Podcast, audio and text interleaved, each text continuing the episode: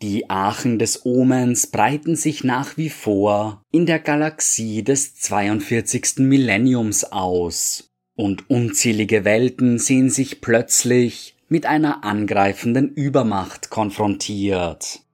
Waschtor der Akifane und sein Verbündeter Abaddon entsandten Dutzende Space Hulks in die Weiten des Alls, mit der Aufgabe, die geheimnisvollen Schlüsselfragmente zu bergen. Doch nicht alle, die die Kontrolle über eine Arche erhielten, nutzten ihre Zerstörungskraft, um dem Willen des Vernichters zu folgen. Manche hatten vor, sie für ihre eigenen Zwecke einzusetzen oder sie in den Dienst ihres Chaosgottes zu stellen. Die Ereignisse, die sich auf der Welt Malak Bel zutrugen, fanden ihren Ursprung in den Reihen der Indomitus Kreuzzugsflotte Quartus. Quartus war beauftragt worden, in den galaktischen Osten und Westen des Solsystems vorzudringen, um Systeme zu sichern, die bereits von anderen Kreuzzugsflotten gesäubert worden waren.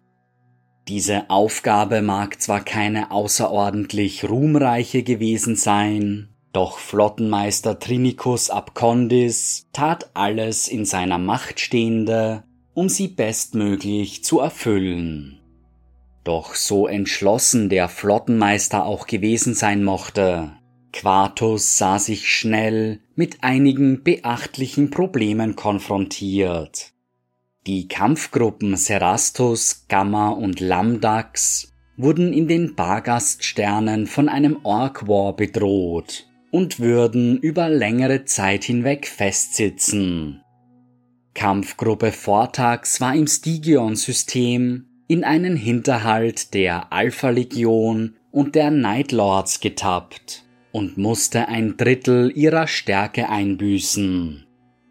Die gesamte Flotte Quartus sah sich von unzähligen Feinden bedrängt und Abkondis war mittlerweile mit seiner Weisheit am Ende. Mittlerweile hatten Turbulenzen im Warp eine Kommunikation innerhalb der Kampfgruppen beinahe unmöglich gemacht und selbst kürzeste Warpsprünge grenzten an Himmelfahrtskommandos. Abkondis war verzweifelt und ließ seine Agenten auf allen nur erdenklichen Wegen nach Hilfe suchen. Diese Hilfe sollte schon bald in Form einer bescheidenen, kahl geschorenen Inquisitorin in das Kommandoheiligtum des Flottenmeisters treten. Lady Gloria Imagna des Ordo Hereticus sollte sich, trotz ihres bescheidenen Auftretens, als rücksichts- und skrupellose Inquisitorin herausstellen. Sie war der festen Überzeugung, dass psionisch begabte Individuen im Imperium missverstanden waren. Psioniker könnten nicht wirklich mit Menschen gleichgesetzt werden. Es handle sich bei ihnen eher um Maschinen aus Fleisch und Blut. Der Imperator hätte der Menschheit diese Maschinen zum Geschenk gemacht, um als Nachrichtenüberträger, Navigationsgeräte und Waffen zu dienen. Sämtliche Probleme, die das Imperium im Umgang mit Psionikern hatte, könnten gelöst werden, wenn die Menschheit einfach aufhörte, Psioniker wie Menschen zu behandeln. Stattdessen sollten sie wie gefühllose Geräte behandelt werden, die eingesetzt werden konnten, wie auch immer die Menschheit es beliebte.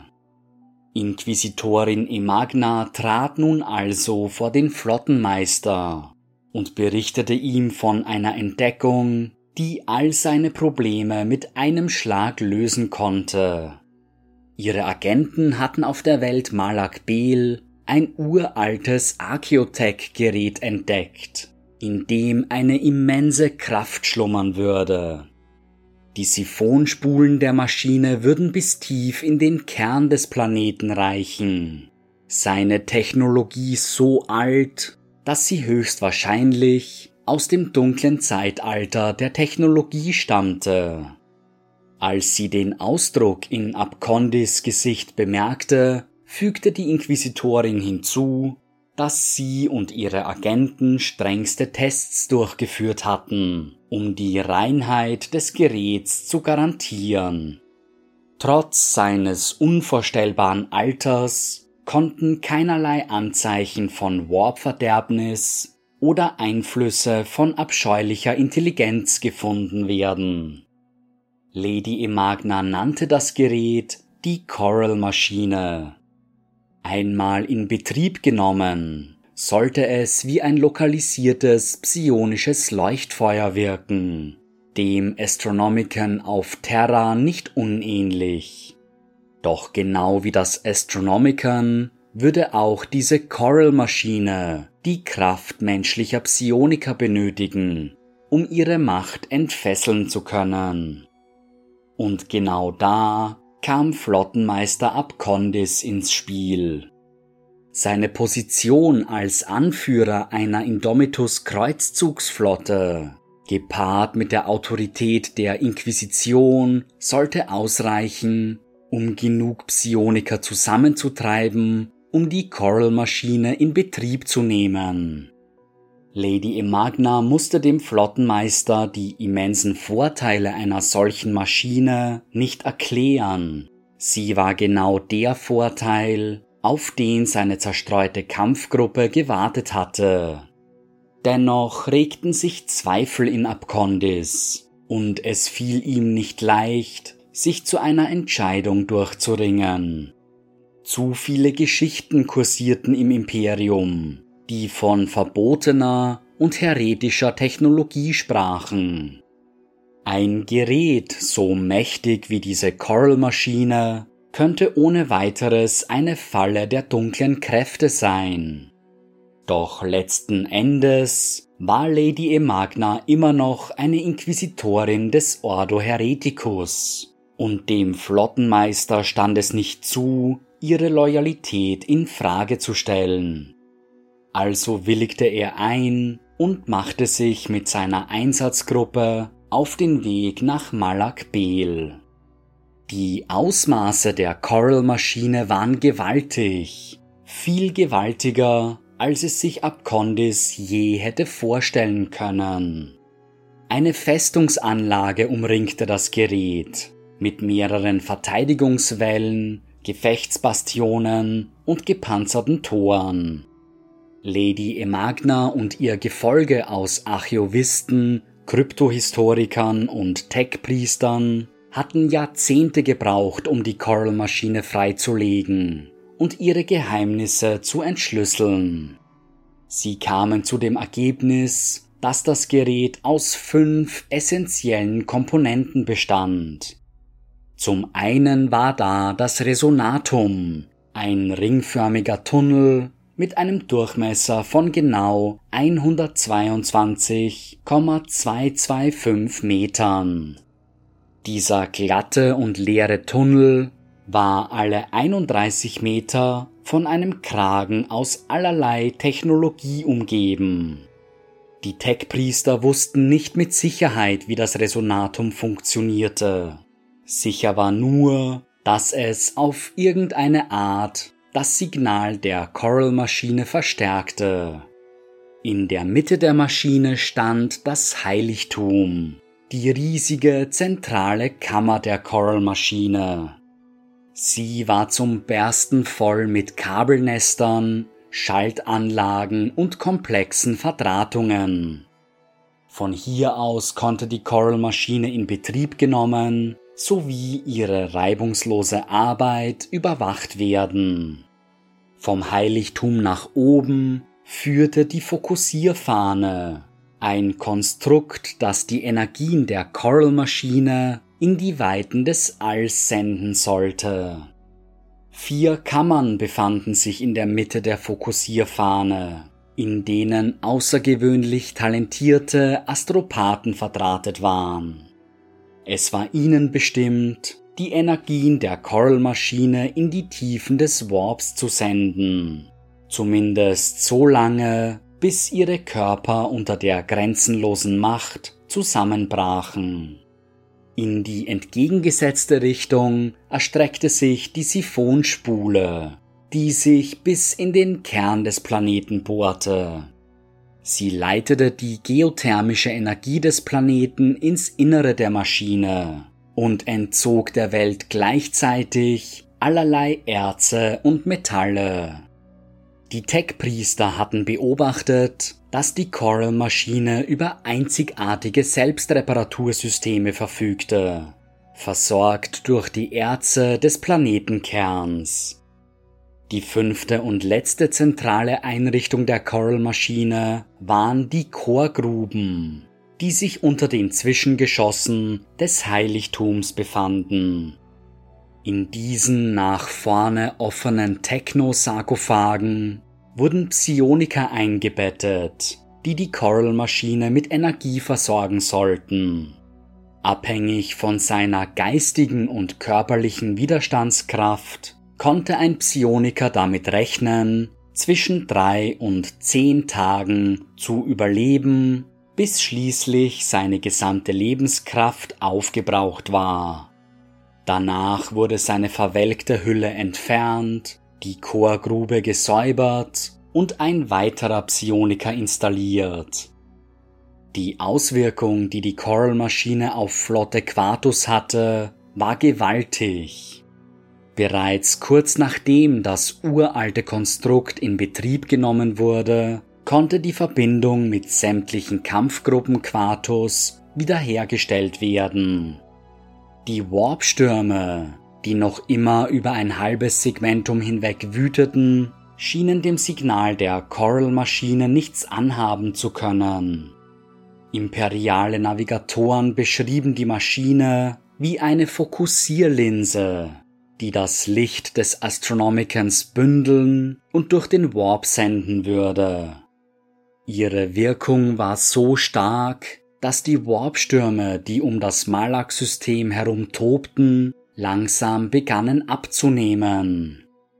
Nach zwei Monaten rückten die Kampfgruppen Quartus mit unvergleichlicher Geschwindigkeit voran, und die Schwierigkeiten der Kreuzzugsflotte schienen der Vergangenheit anzugehören. Innerhalb von 100 Lichtjahren um Malakbel herum war die Warpsturmaktivität gleich Null unterdrückt von dem Wirken der Coral-Maschine. Im weiteren Verlauf des Kreuzzugs offenbarte das Konstrukt zusätzliche seiner Fähigkeiten. Während der Amnaris-Säuberung mussten die abtrünnigen Wordbearers einen entscheidenden Rückschlag erdulden, als es ihnen nicht gelang, ihre dämonischen Verbündeten zu beschwören. Das Strahlen der Coral-Maschine verhinderte, dass die Dämonen im Realraum Fuß fassen konnten, und so blieben die Verräter auf sich allein gestellt. Während der Kämpfe auf dem Planeten Schwedor 2 führte das fokussierte Licht der Coral-Maschine dazu, dass die psionischen Kräfte der imperialen Kämpfer um ein Vielfaches verstärkt wurden. So gelang es ihnen, die Verteidigungslinien der Iron Warriors zu durchbrechen, auch wenn die Psioniker nach ihren Taten leblos zusammenbrachen. Ein Sieg folgte dem nächsten, doch Flottenmeister Abkondis blieb skeptisch. Die Wirkungsweise der Coral-Maschine war ihm nach wie vor unklar, und diese plötzlichen, unvorhergesehenen Nebeneffekte verunsicherten ihn. Trotzdem konnte er die Wirksamkeit des Geräts nicht leugnen und war sich langsam sicher, die richtige Entscheidung getroffen zu haben. Abkondis realisierte jedoch nicht, dass seine Truppen nicht die einzigen waren, die das Strahlen der Coral-Maschine im Immaterium wahrnehmen konnten. Im Inneren eines grobschlächtigen Glorianer-Klasse Schlachtschiffs stand eine blutrote, geflügelte Gestalt, ihr Blick starr auf das Leuchtfeuer der Coral-Maschine gerichtet. Angron wusste nicht, was es war, das ihn zu diesem Leuchtfeuer hinzog. Das Hämmern in seinem Schädel sagte ihm nur, dass er es erreichen und in einem Meer aus Blut ertränken musste. Als er seinen Blick von dem grellen Licht löste, sah er eine gewaltige Armada aus heretischen Kriegsschiffen, die hinter der Conqueror in Formation flogen. Er erkannte manche als Schiffe seiner eigenen Legion, während andere ihm völlig fremd waren. Doch es machte keinen Unterschied. Angron kümmerte sich nicht um jene, die an seiner Seite standen. Im Herzen der Formation bemerkte er einen gigantischen Space Hulk, und er erinnerte sich daran, dass es sich dabei um die fatale Fanfare handelte, ein Schiff kommandiert von Lord Karaka Blutfaust. Angron war sich vage bewusst, dass sie nach Malakbel entsandt worden war, um irgendetwas für den Vernichter zu bergen. Den Primarchen kümmerten die Pläne Abadons nicht, und er hatte nicht vor, nach Malakbel zu reisen, um dessen Befehle zu befolgen. Einzig das Hämmern in seinem Kopf drängte ihn zum Planeten, und die Aussicht, ihn in seinem eigenen Blut zu ertränken. Die gewaltige Chaos-Armada blieb jedoch nicht unbemerkt denn auf dem Titan hatten die Prognostikari der Grey Knights schreckliche Visionen erfahren. In den schimmernden Spiegeln sahen sie ein psionisches Leuchtfeuer, umringt von törichten Gläubigen. So hell brannte das Feuer, dass sich sein Schein bis in die Untiefen des Warps hinein erstreckte. Die Prognostikari sahen blutige Straßen, die um das Leuchtfeuer zusammenliefen, und wie sein Licht begann, den Himmel rot zu färben. Ein Monster, bewehrt mit einer gewaltigen Axt, wütete unter den Gläubigen, bis plötzlich das Feuer explodierte und die Vision in einem Flammenmeer endete. Die Grey Knights waren erfahren genug im Umgang mit dem Immaterium um solch eine erschreckende Vision nicht zu ignorieren. Eine Streitmacht der vierten Bruderschaft wurde zusammengestellt, unter dem Kommando von Bruder Captain Tristan Krom. Der Angriffskreuzer Unerbittlich wurde in das Malak-System entsandt, um so viel über die bevorstehende Katastrophe in Erfahrung zu bringen wie nur möglich. Genau wie alle anderen, die sich dem System näherten, bemerkten auch die Grey Knights, dass ihre Reise einfacher wurde, je näher sie Malak Bel kamen. Kaum waren sie aus dem Warp getreten, erkannte Krom die Ursache des Phänomens, konnte in dem Leuchtfeuer jedoch keinerlei Makel erkennen. Also teleportierte er sich mit einer Gruppe seiner besten Paladine an Bord der Terras Ehre, um Flottenmeister Abkondis über die Vorkommnisse auf Malak Bel zu befragen.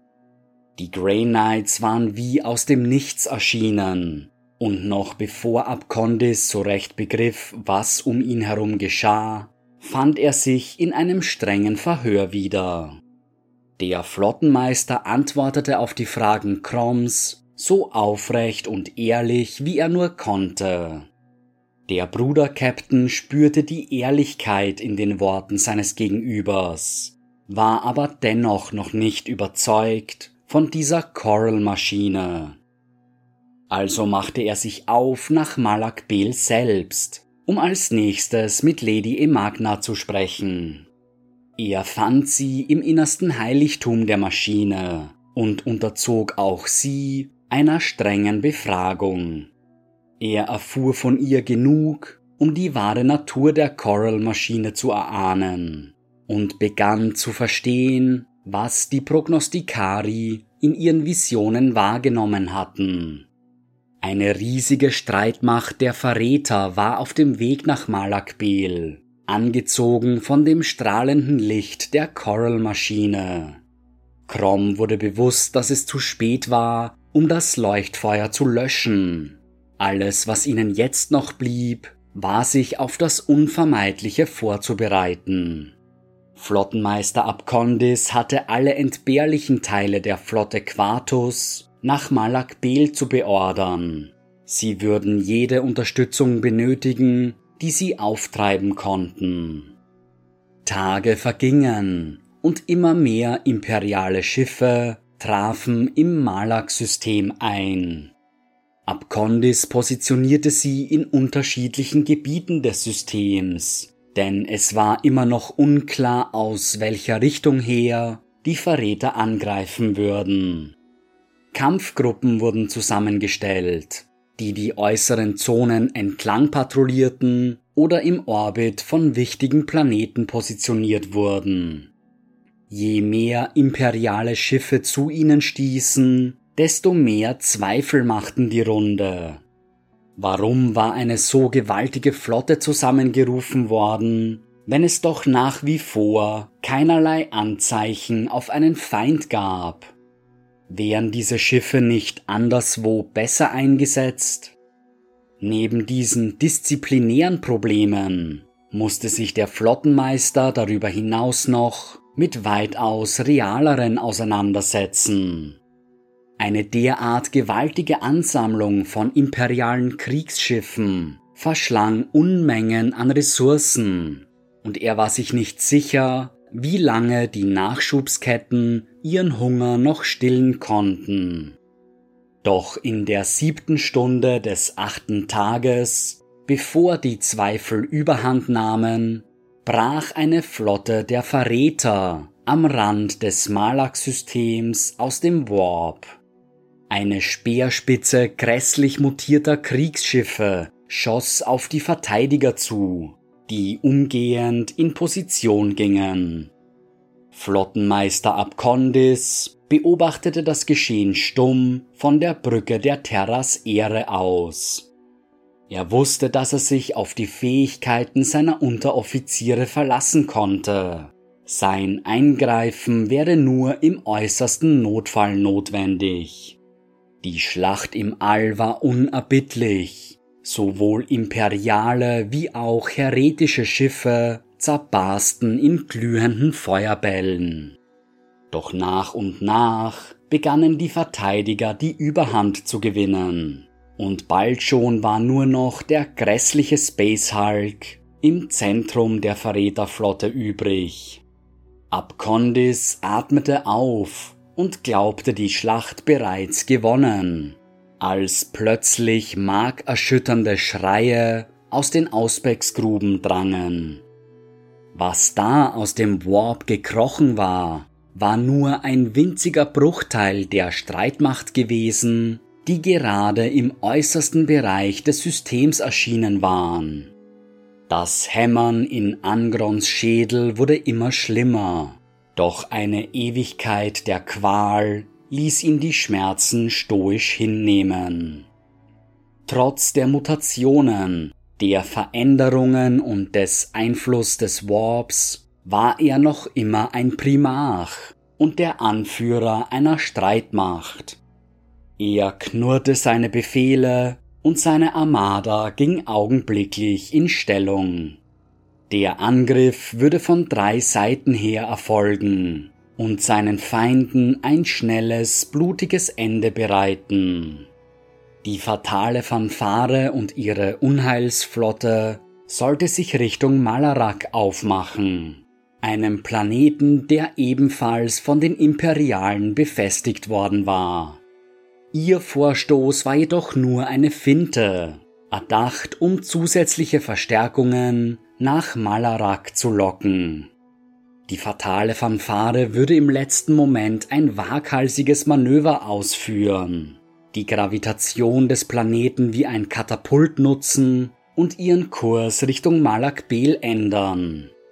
Die Schlachtbarke Exsanguinator würde sich Malakbel aus einem Asteroidengürtel heraus annähern, während Angron und die Eroberer die Verteidiger ausmanövrieren und den Planeten direkt angreifen würden.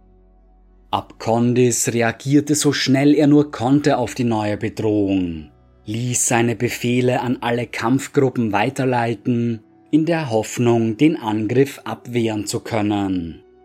Schnell entbrannten heftige Kämpfe im gesamten Malak-System, als die Schiffe der World Eaters auf die Verteidiger trafen. Kornberserker stürmten imperiale Schiffe, die nicht einmal genug Zeit hatten, um ihre Waffen abzufeuern. Hier und da gelang es den Imperialen, ihre Feinde zu bezwingen und verräterische Kampfschiffe zu zerstören. Doch für jedes vernichtete Schiff schienen zwei weitere seinen Platz einzunehmen.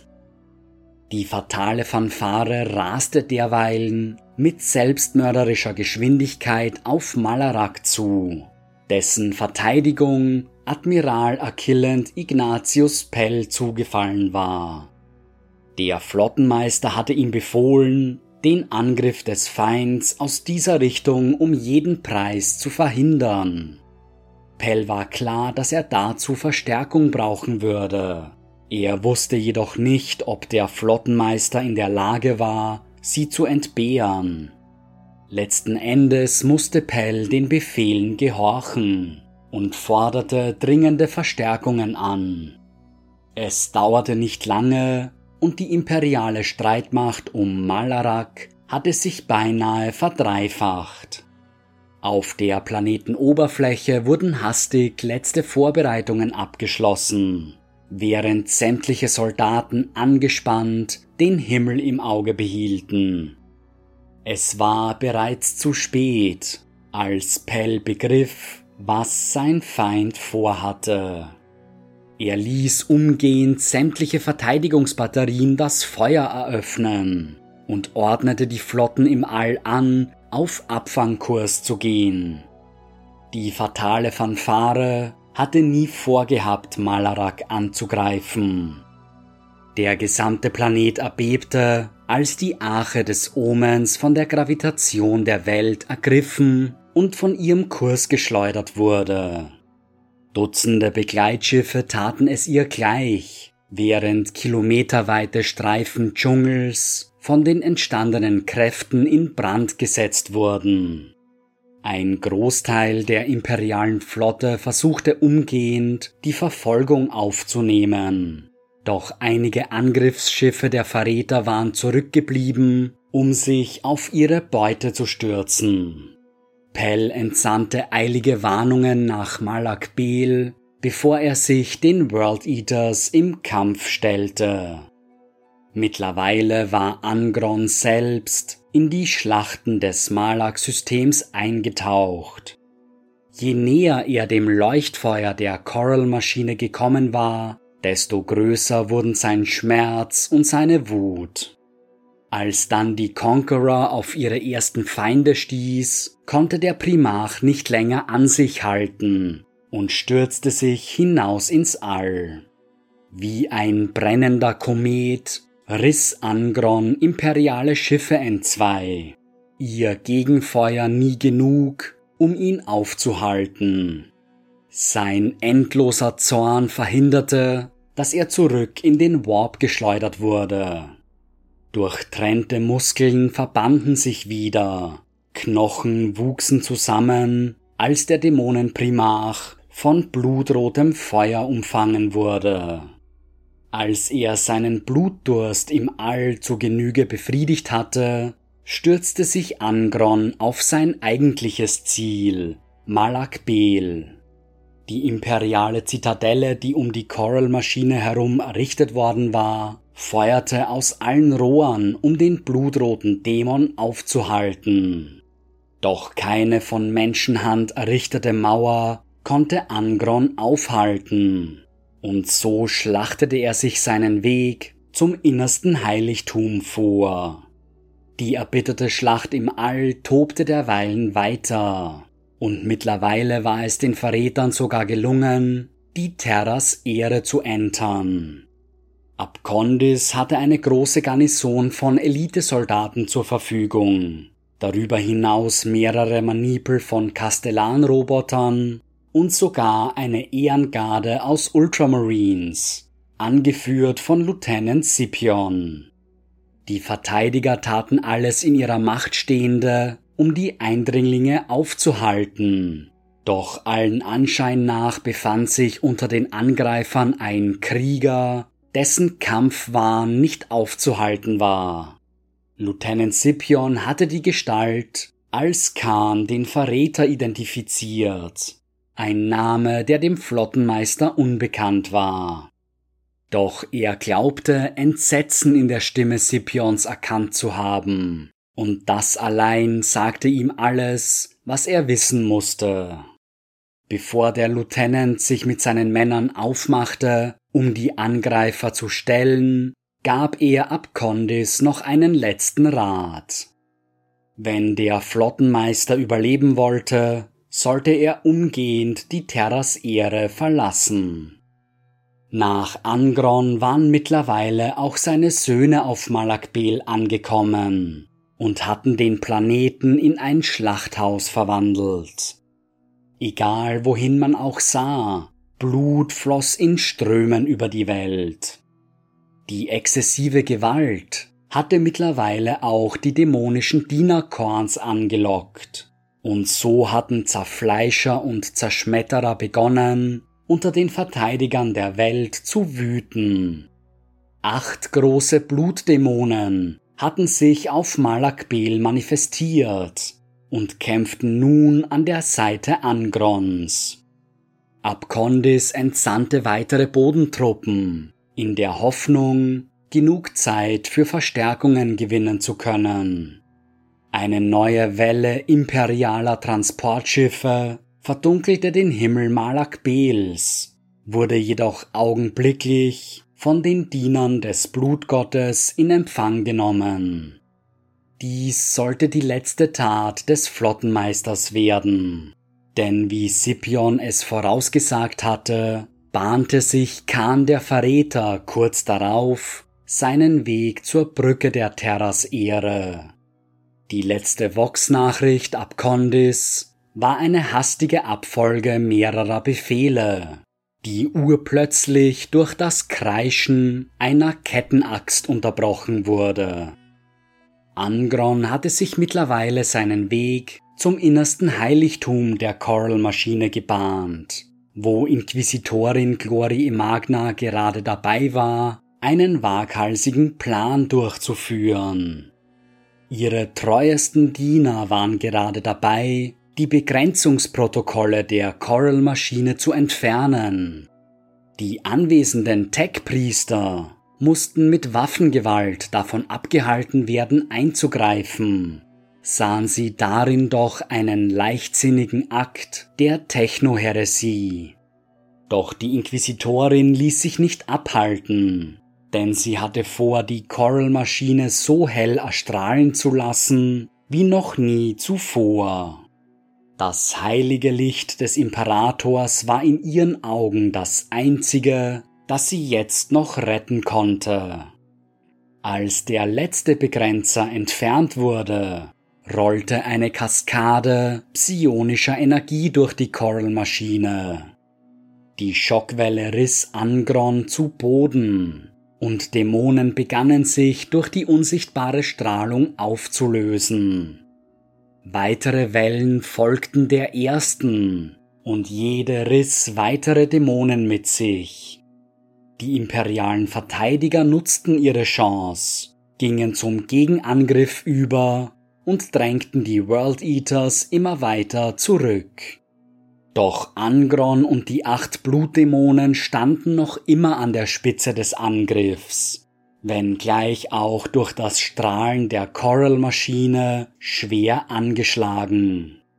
Wie einem heftigen Orkan trotzend, bewegten sie sich langsam auf die Maschine zu, fest entschlossen, sie zu zerstören. Zwei Blutdämonen wurden unter wütendem Heulen zurück in den Warp gerissen, als sie von imperialen Feuersalven durchbohrt wurden. Angrons Wut war jedoch grenzenlos. Nicht einmal die entfesselte Macht der Coral-Maschine würde ihn jetzt noch aufhalten können. Er trieb seine Axt Markspalter und sein Schwert Samniarius tief in den Boden und zog sich an seinen Waffen weiter. Gerade als er die Brücke erreicht hatte, die ihn zur Fokussierfahne führen würde, zündete Lady Emagna mehrere Sprengsätze und der Primarch stürzte in die Tiefe. Er schlug hart auf dem Boden des Heiligtums auf, und noch bevor er sich wieder aufrichten konnte, war er von Grey Knights umstellt. Bannungszauber zitierend feuerten sie ihre Psi-Waffen auf Angron und die verbliebenen Blutdämonen. In seinem Zorn gelang einem der großen Diener Korns das Unmögliche. Seine Peitsche fand ihren Weg in die Voxkammer, in der sich die Inquisitorin aufhielt, riss sie aus ihrem Versteck direkt der Axt des Dämonen entgegen. Enthauptet fiel Lady Emagna zu Boden. Währenddessen trotzte Angron noch immer dem Beschuss der Grey Knights, die selbst unter dem Ansturm der übrigen Blutdämonen nicht zu wanken schienen. Schließlich trat Bruder Captain Crom selbst hervor, in seiner Hand ein mächtiger Dämonenhammer. Er schwang seine Waffe mit aller Kraft und traf Angron unter seinem Kiefer. Der Hieb ließ den Primachen zurücktaumeln, doch Krom ließ nicht nach. Sein zweiter Hieb traf Angrons Schläfe. Kochendes Blut quoll mittlerweile aus unzähligen Wunden. Siegessicher holte der Bruder Captain zu seinem dritten Hieb aus. Doch da ließ Angron blitzschnell sein Schwert fallen, packte den Dämonenhammer des Grey Knights und ließ Markspalter mit aller Kraft herniederfahren.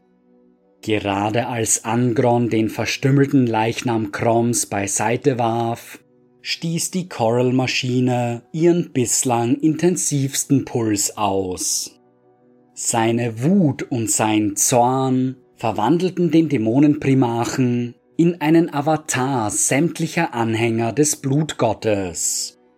Der zerstörerischen Kraft der Coral-Maschine trotzend, schwang sich Angron mit zerfetzten Flügeln in die Lüfte und holte zu einem allerletzten Schlag aus. Als er Markspalter und Samniarius auf das psionische Leuchtfeuer herniederfahren ließ, konnte der Primarch die Wut aber Millionen Diener Korns spüren. Für einen winzigen Augenblick war es fast so, als würde der Blutgott selbst Angrons Hieb führen. Die Coral-Maschine konnte dem Aufprall der Klingen nicht standhalten und zerriss in einer Reihe von Explosionen. Unnatürliches Feuer flutete das Heiligtum und Angron spürte, wie seine physische Gestalt aufgelöst wurde. Er konnte vage die Dämonen um sich herum spüren, wie sie kreischend und vor Wut brüllend zurück in den Warp gerissen wurden. Die Flammen füllten die gesamte Anlage der Coral-Maschine und verzehrten jedes lebendige Wesen. Angron kümmerte all dies nicht. Sein Körper war bereits beinahe vollständig vergangen und sein Geist hatte seine Reise zurück in den Warp angetreten. Für einen kurzen Moment wurde ihm die Sicht seines Schutzgottes zuteil, als er die Galaxie in ihrer Gesamtheit zu sehen begann. Tausende offene Wunden durchzogen das Gefüge der Realität und durch jede einzelne strömten die Diener Korns. Angrons Schmerzen ließen langsam nach, als er sich mehr und mehr auflöste. Er hoffte, dass sein Tod diesmal endgültig sein würde und er endlich Frieden finden konnte. Als er einen Sekundenbruchteil später seine Augen öffnete, befand er sich auf einem ihm unbekannten Planeten. Imperiale Soldaten um ihn herum schrien in Terror auf, als sich der rote Engel vor ihnen materialisierte.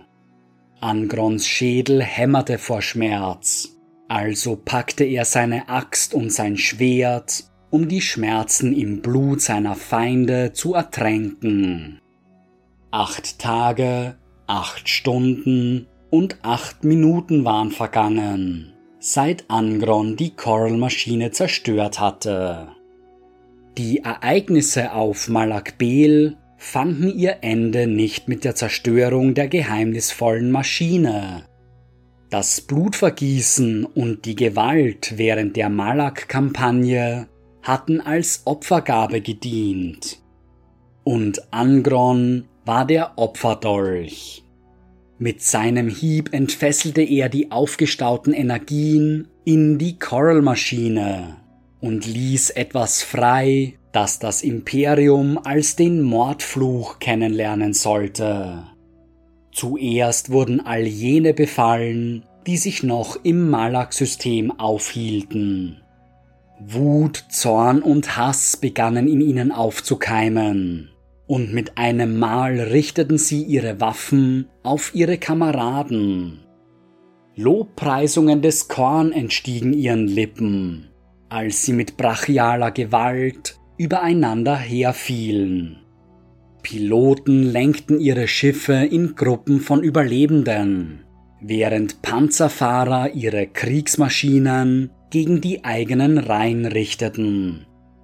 Auf seinem Flaggschiff wurde Admiral Achilland Pell von seiner eigenen Besatzung bei lebendigem Leib gefressen. Das Licht der Coral-Maschine, das Flotte Quartus bislang so treue Dienste geleistet hatte, sollte nun zu ihrem Untergang werden. Der Mordfluch breitete sich mit rasender Geschwindigkeit aus, und überall begannen treue Diener des Imperators sich gegeneinander zu wenden.